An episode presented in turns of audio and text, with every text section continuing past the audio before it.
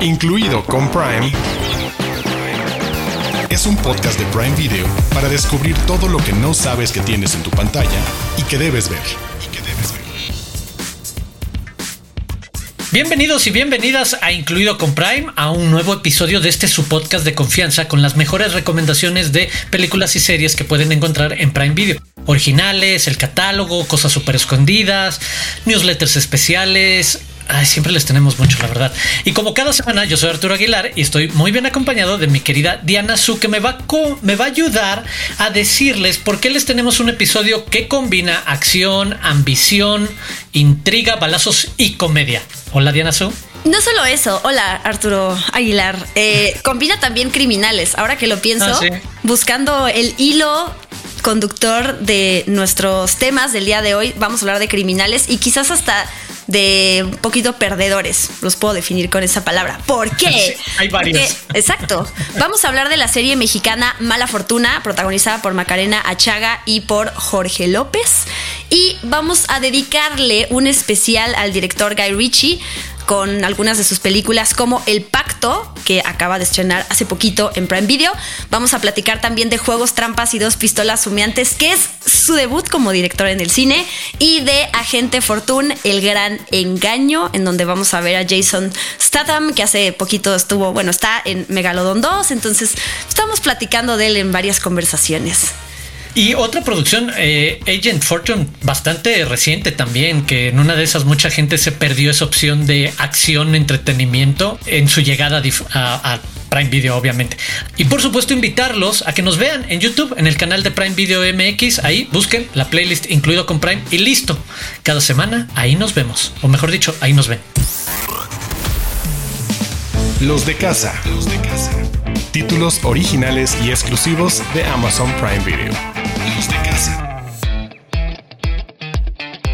Y comencemos con Mala Fortuna, que se estrena este 18. El bueno, fue muy rápido. 18. Ya quería yo acabar. bueno, estrena el 18 de agosto, 8 episodios. Bye. Y comencemos platicando de Mala Fortuna, esta serie que se estrena el 18 de agosto. Son ocho episodios, un melodrama que, como decías, hay un poco de criminalidad en la parte de atrás de lo que sucedió en esta historia llena de engaño, ambición, intriga, un poco de comedia.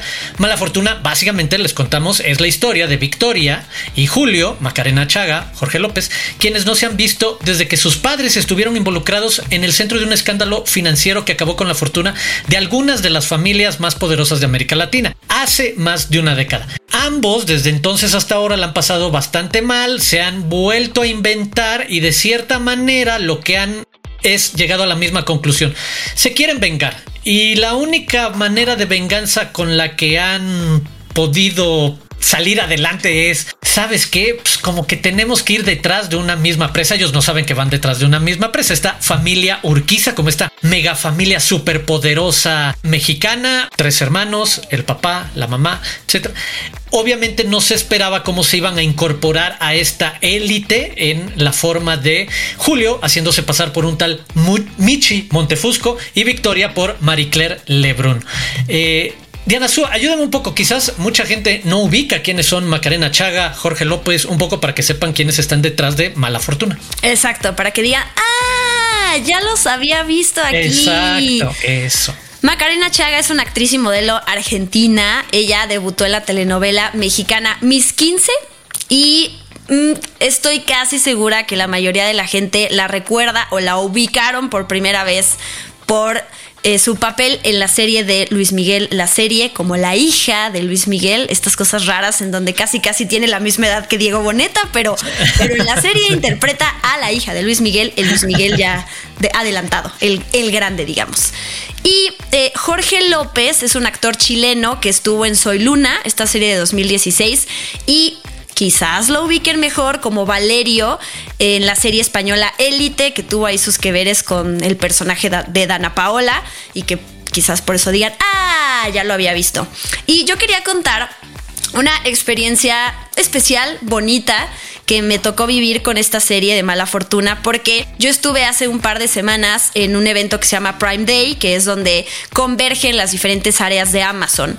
Y a Prime Video le tocó presentar el primer episodio de esta serie, ya yo lo había visto, y de sorpresa apareció Macarena Chaga, que se subió al escenario, que me, gusta mucho ella, soy muy fan de seguirla en redes sociales porque tiene una vibra muy bonita, una energía muy cool. Es una chica muy aventada a hacer cosas y conversa con los fans nada. Yo soy fan de cómo es Macarena Chaga, pero bueno, ella apareció de sorpresa, presentó el primer episodio y lo especial es que ya no lo había visto, se sentó con todos nosotros y fue bonito voltear a verla sin que fuera yo stalker, pero ver su cara de emoción de verse a sí misma en la pantalla, ¿no? Porque no todos, o sea, pasa que algunos de estos actores actúan en el guion, lo que sea, y después hasta el día de la premier quizás es cuando ya logran ver qué tal le salió eh, su actuación y entonces fue, fue padre verla ahí reaccionando a ella misma en la pantalla de, eh, pues de este evento y después subió al escenario y comentó sus, pues lo que significa este papel para ella, que está muy emocionada y nada, es bonito ver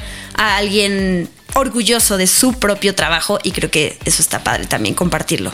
Para quienes estén interesados, creo que una manera de describir hacia quiénes se acerca o cómo venderla un poco como producto de entretenimiento es se siente muy en la zona de entre telenovela y serie pero con el tono de producción de lo que era la telenovela estadounidense de la serie de estas grandes familias. No en el tono ochentero que tenía Dinastía y Dallas sino en ese tono grandilocuente de un gran retrato de familias en conflicto y de los hijos de alguna familia que en algún momento lo perdieron todo y que regresan una generación después a tratar de desquitarse. En ese tipo como de gran relato melodramático, pero en formato de serie, que quizás a nosotros se nos parece más a la telenovela, pero creo que se mueve más hacia esa otra parte de intriga y todo lo que son capaces de hacer estos dos jóvenes súper bien parecidos, obviamente con esa y otro montón de trucos y triquiñuelas en su bolsa para tratar de meterse ahí en la familia Urquiza. Eh, eso es lo que vemos en los primeros episodios, no hemos podido avanzar mucho más, así que esperamos que ustedes también nos ayuden comentándonos qué les ha gustado o qué no de estos primeros episodios, ahora que vean a partir del 18 de agosto, Mala Fortuna. Y hasta ahí, Mala Fortuna. Ahora vayamos a otro mundo no criminal, porque en este caso vamos a hablar del Pacto, la película dirigida, producida y coescrita por Guy Ritchie. Eh, protagonizada por Jake Gyllenhaal y Dar Salim. Me gustó, me acordé que la semana pasada platicábamos de, bueno, en los últimos episodios hablábamos de estos directores, autores como Christopher Nolan y Greta Gerwig, que en algún momento Guy Ritchie uno puede reconocer por sus películas y sabes un poco qué buscas o qué esperas, qué ofrecen normalmente. A él siempre me ha gustado Guy Ritchie como un director de acción, muy eficiente, muy único particular de finales de los 90 hasta ahora en su forma de edición, de jugar con las velocidades de la cámara dentro de una misma secuencia o escena o movimiento, pero ahora me gustó no ver lo que lo que hubiera estado esperando quizás con el con el pacto cuando me hubieran dicho simplemente una nueva película de Guy Ritchie, sino que me resulta interesante eso ver cuando estos directores que tienen estilos súper marcados de repente nos comparten que tienen otros intereses y que de repente hacen otro tipo de película aquí con la historia de un soldado americano que es rescatado completamente por el que es su intérprete en Afganistán y cómo eso es la primera mitad de la película y después la segunda mitad de la película sobre este pacto, trato que había entre el gobierno de los Estados Unidos y esos miles de traductores en zonas de guerra. Obviamente se utiliza este ejemplo real de, Afganistán de échanos la mano, obviamente trabaja con nosotros, pero pues, cuando termine todo esto más adelante, pues la promesa es una visa para que puedas dejar este país en conflicto y vengas a vivir a Estados Unidos el cumplir esa parte creo que siempre es como lo que se queda pendiente de todas estas historias y por lo que leemos en las noticias no es algo que se cumpla mucho y en eso se enfoca Guy Ritchie con el pacto con esta relación entre el soldado interpretado por Jake Gyllenhaal y el traductor interpretado por Dar Salim de qué hacen después de que uno le salva la vida al otro y hace hasta lo indecible, lo improbable, lo impresionante por esconderlo en territorio talibán y ir a dejarlo a una base americana. ¿Qué te pareció el pacto de Anazú? Una película que mm, se centra en relaciones humanas, ¿no? En Guy Ritchie lo dijo en una entrevista, yo lo que quería mostrar aquí es la generosidad auténtica de alguien, en este caso del traductor, que después de una emboscada que vive con el personaje de Jake Gyllenhaal lo salva. Creo que esto es importante decirlo porque personas que podrían eh, fijarse en la sinopsis de la película podrían pensar que se trata de una película de guerra, que se centra en la acción, en estas secuencias de batalla, que sí hay un par, pero la película es esto, se, se enfoca en las relaciones humanas. El reto que tuvo Guy Ritchie es no caer en lo sentimental o en lo dulce de alguien, en lo cursi también, de ay, te rescaté y entonces yo estoy agradecido contigo de por vida, ¿cómo le hago para, para ayudarte? Y eso lo logra, creo que lo logra bien, porque los dos personajes no se caen bien en un principio. Sobre todo el del, el del sargento, Jake Gyllenhaal, tiene sus dudas sobre este traductor, ¿no? De me vas a traicionar en cualquier momento, no te creo, no quiero creer tus instintos cuando sientes que algo, algo anda mal, porque pues al final él es afgano y podría estar del lado de, de, los locales. Entonces siempre está esta parte de tú como audiencia dices, no sabes en qué momento puede pasar algo de ese lado de la traición. Se siente eh, la responsabilidad de Jake Gyllenhaal de ayudar a este traductor después de que él lo ayuda, es algo de, de respeto. ¿Qué coincidencia que en este podcast vayamos a tratar, o sea, el tema de la más reciente película de Guy Ritchie, que es esta, y más adelante vamos a hablar de su ópera prima, de su debut como director, porque sí cambian los temas y sobre todo los presupuestos de una película como sí. esta a lo que hizo hace en 1998. Sí es interesante ver cómo él mete eh, su, su, tipo de dirección, como tú ya dijiste, estos los movimientos de cámara, que de repente tenemos cámara lenta y ese tipo de cosas, pero sí hay un gran salto de un director como Guy Ritchie a través de los años que se ve aquí y que alguien como fan de él dice, ok, sí pueden dejar en sus manos este tipo de producciones porque las puede sacar adelante. Y rápido quería decir un dato, la película termina con estas escenas de soldados y traductores que uno pensaría que esta es una historia real y no, está basada en hechos reales porque está, estuvo la guerra en Afganistán, están los traductores, está este trato con las visas, es el pacto, pero no es que se centrara en dos personajes reales específicos, sino que más bien trató como el tema y lo adaptó eh, Guy Ritchie a como quiso. Ya. No, totalmente de acuerdo. Me gusta mucho lo que hace Guy Ritchie con el pacto y eso, mostrar otra cara creo que sí es como una pequeña evolución o, o, avance en qué quiero retratar, qué quiero compartir, esta dinámica muy humana, profunda, que lo que tú describes para mí era un poco ese sentido de honor, muchas veces perdido en el terreno militar de hay un compromiso profundo, algo que tú y yo pactamos y que tengo que llevar a cabo, cueste lo que cueste, pero por una, una cuestión mucho más interna, mucho más de principios o valores que, exacto, de, ay, me rescataste y además nosotros los americanos les prometimos las visas y siempre cumpliremos. No, no se mueve por ahí y me gusta que se meta alguien tan apegado a la acción y a la edición como un vehículo importante de cómo cuentan las historias hacia otras cosas que requieren algo distinto porque requieren más esa conexión, lo que tú platicabas, mostrarnos a estos dos hombres que desconfían mutuamente el uno del otro por muchas razones muy válidas y que en algún momento sí eso mismo les va a crear un vínculo inquebrantable. Entonces ya lo saben, el pacto la más reciente película de Guy Ritchie también en Prime Video junto con Mala Fortuna que se estrena el 18 de agosto. Desde las profundidades. Joyas de Prime Video. Y como decías hace unos minutos, Diana Su, le vamos a dedicar un ratito a platicar de Guy Ritchie, de sus otras películas. Y como, como decías hace tan solo unos instantes, platicaremos de su primera película, Juegos, Trampas y Dos Armas Humeantes. Guy Ritchie, este director, productor, guionista inglés, conocido por este estilo de ritmo rápido, influencias de películas de gángsters como de artes marciales. Muchas de sus películas son principalmente sobre esto, criminales, mafiosos, otros infractores de la ley, cómo se cruzan los diferentes eh, niveles de este mundo criminal. Mucha torpeza, de repente, también creo que siempre hay personajes que creen que es fácil meterse en ese mundo y descubren a la mala que no es tan sencillo. Creo que también es el caso de Juegos, Trampas y Dos Armas Humeantes. Pero quien sobre todo nos regaló en el cine, yo recuerdo, yo fui fan de él a principios, tanto con Juegos, Trampas y Dos Armas Humeantes como con Snatch en el 2000, que me pareció maravillosa. Un poco la dinámica de eh, videojuego mezclado con eh, videoclip por su forma de editar súper rápida para las escenas de acción y además muy rítmicas y muy apoyadas en bandas sonoras en algún momento tanto este Snatch como otras y además ya teniendo como tú dices poco a poco ver cómo le empezaba a llegar el presupuesto y tenía para utilizar mejores y mejores canciones eh, ese es Guy Ritchie a grandes rasgos ¿Tú ¿Puedo añadir una cosa? Sí, sí, sí.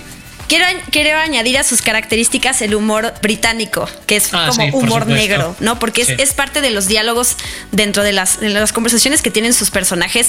Yo leía, hay gente que dice que Guy Ritchie es como el Tarantino británico, no sé qué opinas tú de eso, pero por lo menos sí pensé en, en en su ópera prima cuando lo estaba viendo, sí pensé en Perros de Reserva. O sea, dos diferentes estilos y directores, pero sí me hizo pensar en, en esa película como referencia. Ahorita que decías esto de presupuestos grandes, que ya hablamos de El Pacto hace rato, hay otra película ahí como muy paréntesis dentro de la filmografía de Guy Ritchie, que es Aladdin, el live action de Aladdin, cuando se anunció que él iba a dirigirlo, me acuerdo que mucha gente dijo, ¿cómo se va a encargar de hacer, no sé, una coreografía? Guy Ritchie, ok, fue esposo de Madonna, pero eso Sí. no, eso no dice nada. Y Guy Ritchie justificaba también su elección como director, como diciendo, es que Aladdin es un, es un atracador, un criminal, y pues yo me, dedico, me he dedicado en mi carrera a hacer guiones alrededor de personajes así, ladrones, perdedores. Está un poquito forzada su justificación, pero bueno, creo que sacó a la, película le fue muy bien en la, taquilla. Pero me gusta, y, si quieres pasamos ya a, hablar de la primera película, que es Juegos, Trampas y Dos Pistolas Humeantes, que la vi por primera vez para este podcast ahorita. Y más allá de descubrir en su primera película todas estas huellas que él tiene como, como sellos, como director, tres nombrecitos que me saltaron en la pantalla em, que están en esta película. Pero bueno, ya, ya, ya agarré el hilo de este podcast y No, dije, vas, "Yo lo vas, voy vas, a conducir ahora. ¿Quiénes, por- Diana Su, ¿quiénes son esos tres nombres que encontraste? Ok, no sé si sean los mismos los que destacaron para, para ti, pero bueno, esta película es, además de que es el debut como director de Guy Ritchie, es el debut en la pantalla grande de Jason Statham, con el que ya trabajó en varias ocasiones, que además a él también en sus películas le hemos visto una evolución a este actor. Vean esta película por ver también lo que hace Jason en un principio, que además la parte de comedia se le, se le da, o sea, ese humor negro se le da bien, ¿eh? O sea, no solo es este hombre de acción, que creo que es la imagen que todo el mundo tiene de él hoy en día, sino que también puede llegar a hacer estas cosas. Otro nombre que a mí me saltó, que forma parte de estos, ahorita platicamos de, bueno, primero digamos de qué se trata esta película, para que tenga más sentido lo que voy a decir después. Es la historia de unos amigos, bueno, son tres amigos que Cuatro. deciden. Ajá. Sí, cuatro amigos que no estaba pensando en el principal. Este, deciden apostar todo lo que tienen a un juego de cartas con un mafioso. Obviamente, todo está amañado, todo está perfectamente preparado para que perdieran. Y junto con esa pérdida se viene una deuda que adquirieron de medio millón de libras que tienen que pagar en una semana. Y son básicamente todos los enredos que empiezan a surgir y todos los problemas que tienen que tratar de solucionar una vez que su plan inicial no sale como lo esperan y que es un poco la plantilla o la estructura que vamos a ver en muchas de, su- de sus películas. Y, y como tú muy, muy bien lo señalas, a diferencia de la violencia estética o la parte estética tarantinesca que tiene y dinámica en sus escenas, creo que el twist que le da es precisamente esa aproximación de humor negro. Se va a tratar de reír de las situaciones constantemente y burlarse de eso, de lo torpe, lo ridículo, lo mal pensado que son muchos de estos planes y cómo solo como bola de nieve van a ir creciendo los problemas por eso, por no tener una planeación correcta o por meterte con la gente que no deberías de, de meterte. Esa es la historia principal de Juegos, Trampas y Dos Armas. Claro, y dentro de estos cuatro protagonistas que tú decías, que ya me comentamos de Jason, también está Dexter Fletcher, que yo, o sea, no, no lo reconocí, se ve pues muy joven, eh, hasta que puse los X-Rays literal de Prime Video y dije como, no manches, ese es Dexter Fletcher. Dexter Fletcher tiene, tenía ya créditos como actor antes de hacer esta película, pero él es, por si no le suena, el director de Rocketman, esta película sobre la vida de Elton John. Y sobre todo es el director de una de mis películas favoritas en la vida, que es Eddie the Eagle, Volando Alto. Él hizo esa maravilla. Entonces verlo en su faceta de actor y en esta película que tiene además un montón de diálogos, me impresionó, me emocioné mucho. Cada vez que saliera como, ¡ah! Está otra vez Dexter Fletcher en la pantalla. Y el otro, porque hay dos otros nombres ahí de los actores protagonistas, pero el, el otro nombre que yo me quiero enfocar que está detrás de esta película es uno de los productores, que es Matthew Vaughn, que Matthew Vaughn, después de hacer esta película, mucho tiempo después, terminó siendo el director de Kick-Ass, de X-Men First Class y sobre todo de Kingsman, que Kingsman, película súper británica que también tiene este tipo de humor. Entonces, me gusta, ajá, todo este grupo de, de- de- amigos creativos que se juntaron en esta primera película de Guy Ritchie, que después hicieron sus carreras por otros lados, pero que le dan vida a estos personajes que como tú dices son absurdos, son ridículos. Guy Ritchie enfatiza eso, pero también se pone de su lado, porque marca también los estereotipos de los malos, de la mafia, que son malos porque son malos y ya. Y entonces tú estás del lado de estos criminales, ¿no? o de estos tipos que tienen que encontrar la manera de recobrar el dinero para pagar sus deudas y que eh, al final pues los terminas queriendo porque entiendes el por qué y nada, quieres que ellos sean los, los héroes de la historia. Este grupo de amigos además han colaborado muchísimo. Qué bueno que ahorita hiciste esa pausa porque también nos permite antes de saltar a la siguiente eh, película que también es bastante reciente, recordar Sherlock Holmes, las dos entregas están en las manos de Guy Ritchie y me parece uno de los mejores ejemplos de cómo utilizar las ventajas o características de Guy Ritchie para eso, hacer explotar una producción grandilocuente de Hollywood con Robert Downey Jr., con muchísima acción, esas secuencias de pelea y de box que además parecen como réplicas de lo de Snatch con Brad Pitt, ahora simplemente en el cuerpo de, de Robert Downey Jr., me encantan y con ese humor muy particular que tanto Downey Jr. tiene para la comedia, como el personaje de Sherlock Holmes que de repente siempre lo hemos visto demasiado serio, como ese cerebro ambulante que resuelve casos y ve cosas que nadie más ve, creo que en, las películas que dirige Guy Ritchie le regala ese otro tono que además vemos.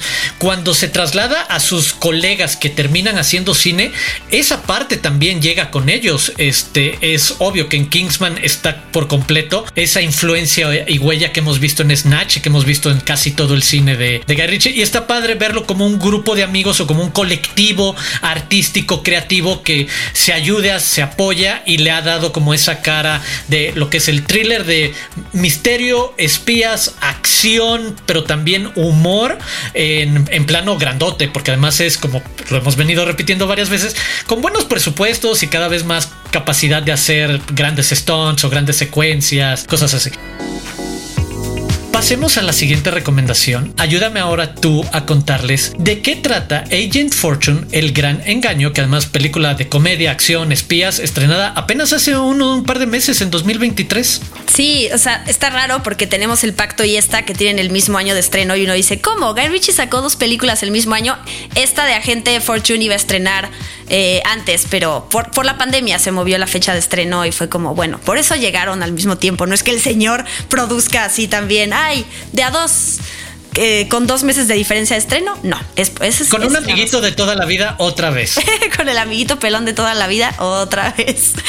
Agente Fortune se trata sobre un espía que, ya saben, sus habilidades son increíbles y lo quieren contratar a él para resolver casos eh, porque es muy bueno y es interpretado por Jason Statham, que es Orson Fortune. A él lo van a contratar porque resulta que se hizo un robo de algo que no sabemos qué es al principio de la película y él tiene que proteger ese artículo misterioso que fue robado antes de que llegue al mercado negro. Esa es la premisa. No sabemos qué es, un portafolio que contiene algo, algo allá adentro. Y entonces quien lo contrata le va, a formar a su equipo, va a meter a una nueva persona que va a ayudar a Jason porque el otro de su equipo ya no está. Y resulta que es Aubrey Plaza. Aubrey Plaza interpreta a Sara, que es una... La chica, ella es la que lleva la parte de la tecnología. Ya ven que siempre en el equipo de espías hay alguien que está en que Ajá, atrás, atrás de la computadora diciendo a tu derecha, a tu izquierda. No, esa, bueno, eso lo hace Aubrey Plaza, lo hace increíble.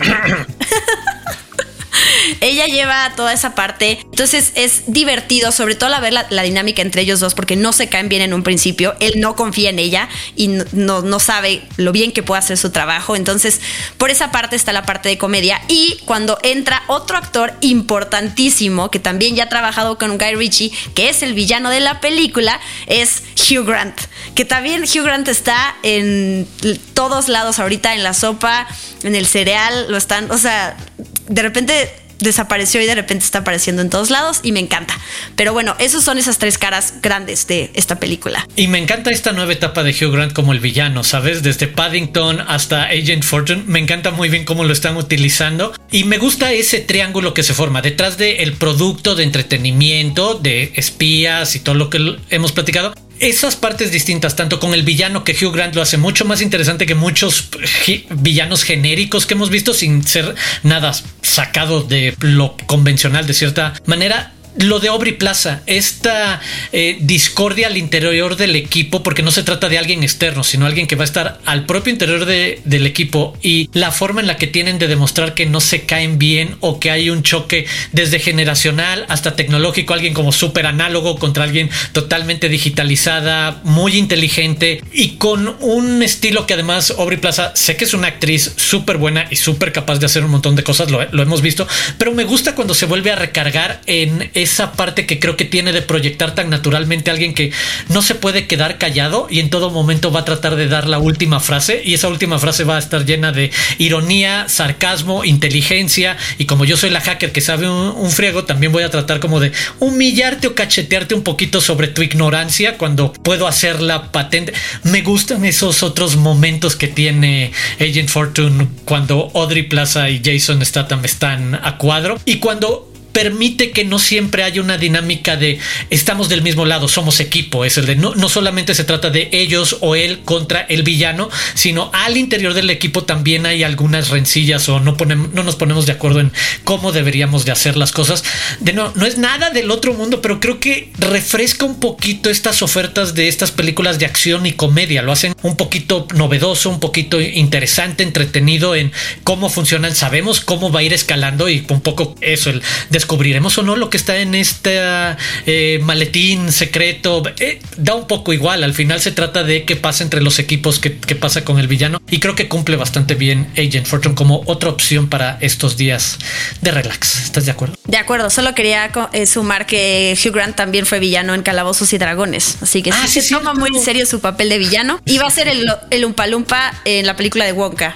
Y eso lo dejo sobre la mesa para que reflexionemos de aquí a que estrene esa película. Reflexionen y mientras tanto aviéntense este maratón de películas de Guy Ritchie. Ahí les dimos dos: Juegos, Trampas y dos Armas Humeantes y Agent Fortune, El Gran Engaño, ambas disponibles en Prime Video.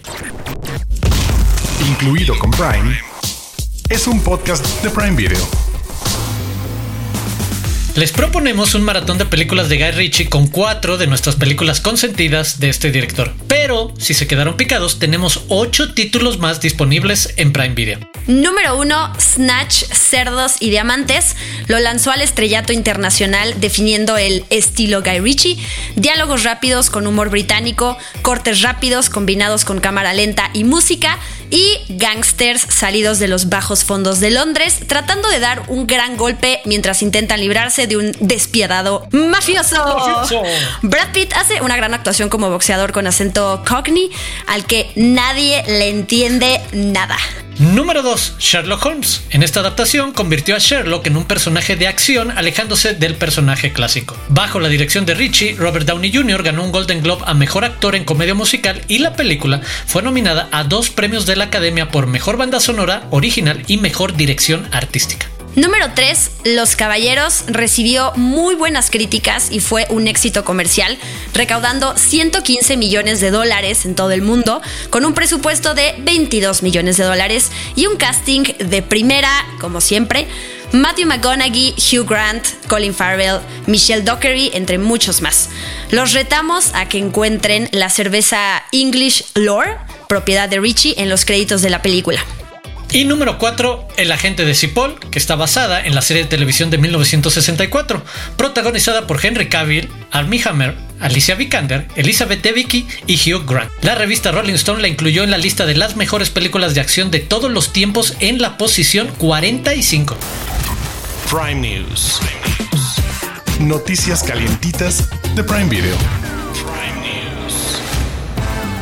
Prepárense porque en octubre tendremos estrenos de terror con una comedia slasher imperdible de Blumhouse que se llama Totally Killer, una película en la que Kiernan Shipka, mejor conocida como Sally Draper en Mad Men, interpreta a una chica de 17 años que al huir de un maníaco enmascarado viaja accidentalmente en el tiempo a 1987, el año del asesinato de tres adolescentes, conocido como Sweet Sixteen Killer. El estreno será el 6 de octubre, más adelante les tendremos más noticias sobre ella. Ay, Papantla, tus hijos vuelan. Regresa el Teniente Harina con su segunda temporada Harina, Perico, Rezos y Muerte, protagonizada de nuevo por Memo Villegas y Verónica Bravo, en la que el teniente continúa con una vida de excesos, aunque su estatus de celebridad mexicana ha decaído. La vida de Villegas y Ramírez dará un giro inesperado al tener que investigar el misterio de una nueva droga que poco a poco revelará una conexión inesperada e intrigante con el oscuro pasado de Ramírez en Puebla. El estreno será el 11 de octubre y el tráiler ya está disponible en Prime Video MX en YouTube. Incluido con Prime, es un podcast de Prime Video. Y así es como hemos llegado a este episodio especial entre mala fortuna y mucho Guy Ritchie. Como siempre, ha sido un gusto tenerlos aquí. Ha sido un gusto estar con mi querida Diana Su. Es un gusto, es un placer y también es una parte de obligación invitarlos a que se suscriban en el canal de YouTube de Prime Video MX para que cada semana vean nuestros episodios. Muchas gracias, Diana Su. Muchas gracias a ti y a los que nos escuchan y nos ven. A mí me encuentran en redes sociales como arroba guion bajo Diana Su. Y eh, los invitamos también a que si quieren escuchar la versión en audio de este podcast, pues lo pueden hacer a través de Amazon Music o de cualquier otra plataforma de podcasting, su favorita, a la que acudan. Ahí está este bello podcast, siempre. Yo soy Arturo Aguilar, me pueden encontrar en arroba Aguilar Arturo en Instagram y Twitter. Invitarlos a seguir a Prime Video también en todas las redes sociales como arroba Prime Video MX. Y por supuesto, los esperamos la próxima semana aquí en Incluido con Prime. Adiós.